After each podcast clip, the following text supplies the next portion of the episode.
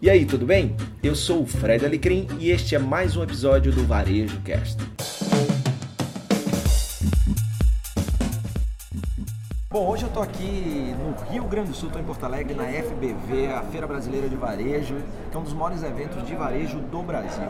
E além de trocar muita ideia com empresários locais, além de aprender muito com a turma, eu tive o prazer de fazer uma palestra sobre liderança e claro, esses eventos têm uma outra coisa muito boa, que além de estar em contato com a nova cultura, com gente boa, com empresários locais, quer ter amigos que são palestrantes e que estão aí nessa estrada aí, que muita gente acha que é glamour, né, é, Kimura? É verdade. Fernando Kimura, um cara que eu admiro demais, que você com certeza que está me ouvindo, já ouviu falar, ou já segue, ou já é fã. Kimura tem um trabalho muito bacana com neuromarketing. E, porra, uma honra estar tá aqui, a gente almoçou junto, cara. Você, é, agora nos conhecemos um pouco melhor. É verdade. Então você realmente é tudo aquilo que eu ouvi falar sobre você Pô, um pouquinho mais. Gente, Fred, né? Obrigado. É bom saber que tem gente, né? muito bacana aí nesse mundo hoje onde os valores estão tão perdidos, né? Que... É, é tudo hoje em dia, né? Eu costumo dizer que as pessoas são analisadas pelas roupas que elas vestem, não os livros que elas leem. E quando a gente lê algum livro a 50 tons de cinza, a culpa é das estrelas. Então a gente tem que tomar um cuidado. Então eu acho que é uma nova construção né, que a gente tem que passar e tem que observar aquilo que a gente consome, né? Bacana. E aí, entrando nessa temática que você tem compartilhado aí com uhum. tanta competência, Kimura, falar sobre. A gente está vivendo aí uma era que a atenção é um recurso fundamental para os negócios. Né? A gente está é, é, muita coisa acontecendo, muita poluição. É, na tua opinião, qual é o grande desafio para os negócios, para os profissionais, para conseguir uma coisa que você fala muito bem, seduzir, despertar o interesse e a curiosidade do consumidor e transformar esse interesse e curiosidade em conexão, em, em algo relevante pode ser um negócio, pode ser um relacionamento. Eu, eu, acho que o que é bom é que a gente tem vários, várias possibilidades, Fred. Embora seja tudo muito pulverizado, tem muitas coisas que dá para fazer. Então, um deles, você já usou a palavra, é seduzir o consumidor. A gente tem que seduzir o consumidor, o fornecedor, o cliente. Às vezes, o funcionário tem que seduzir a empresa para olhar ele ver que ele tem mais valor. Então, as marcas sabem construir isso, né? esse lado de sedução. Então, elas fazem isso na redação, elas fazem isso no visual, elas fazem isso no atendimento, elas fazem isso no pós-vendas. Então, essa sedução do consumidor é algo que nunca foi tão necessário, porque em era de rede social ou em era de WhatsApp, quem faz uma ligação é rei. Então, quem seduz melhor leva a fatia do bolo. Né? Então, acho que esse é um, uma forma. Outra coisa que você comentou que é a atenção, que todo mundo quer vender as coisas para a gente. Então, e a gente é perseguido por produtos. Mas existem maneiras de chamar a atenção das pessoas. Então, como eu uso do visual para chamar a atenção, como eu uso de elementos sonoros, como eu uso de nostalgia. Foi lançado essa semana, agora para quem está assistindo a gente, um comercial do Renault Quid e é baseado em A Caverna do Dragão. Fantástico. É, e, poxa, é um comercial que custou milhões, um negócio de.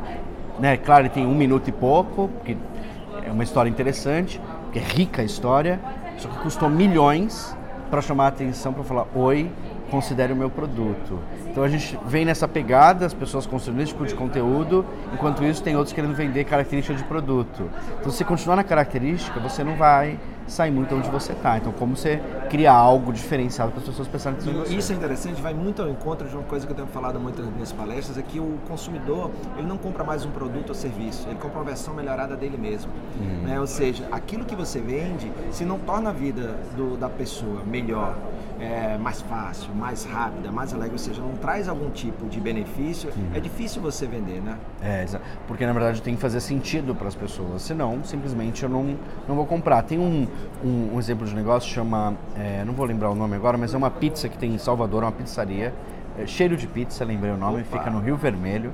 E aí eu pedi, uma vez que estava hospedado lá, eu pedi uma pizza, várias vezes já pedi, e essas pizzas elas vêm numa caixa hexagonal.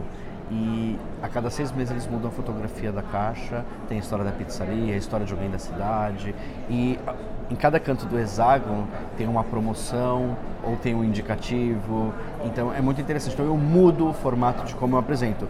Em vez de ser aquela caixa branca, papel pardo, com o logo mal impresso, é uma caixa hexagonal com uma história da pizzaria, de uma pessoa ou de um ponto turístico de Salvador. Ou seja, você está nos ouvindo aí, tudo que você faz pode trans, transmitir uma mensagem. Agora, essa mensagem precisa ser de alguma forma vista é, e se ele puder seduzir aquela pessoa, no seu caso da pizza, você lembrou? Cheiro de pizza, Rio Vermelho, está é, tá contando essa história, então de alguma forma ela te seduziu, né? Total, é, é maravilhosa, tem um restaurante também e, e o mundo é tão pequeno que eu já, de tanto falar deles na palestra, eu já encontrei pessoas que são parentes dos donos da Cheiro de Pizza. Então, porque assim, não basta o produto ser bom, isso que a gente tem que prestar atenção. Eu tenho que perceber, então veja, você tem um produto aí para vender, mas o cliente nunca comprou esse produto. Antes de eu abrir o produto, é como um doce, eu como com os olhos. Ele tem que parecer incrível, sem eu ter experimentado antes. Tem uma coisa que você fala muito que é sobre a estética. A estética ajuda exatamente nesse elemento também, né?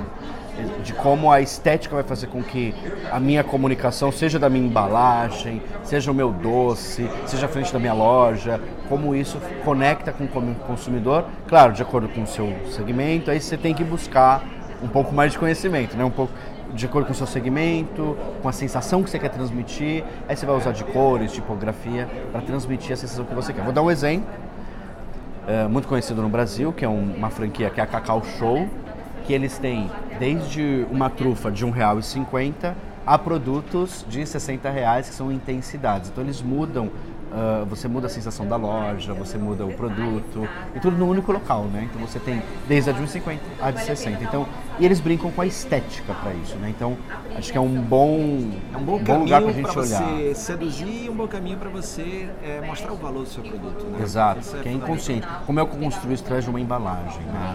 Kimura, redes sociais e como a galera te encontra? Bom, facinho, arroba Fernando Kimura no Instagram, a rede que eu mais uso, e só Fernando Kimura em todas vocês me encontram. Muita honra, cara. Bom eu demais ter você aqui, viu? Valeu. Obrigado, pessoal.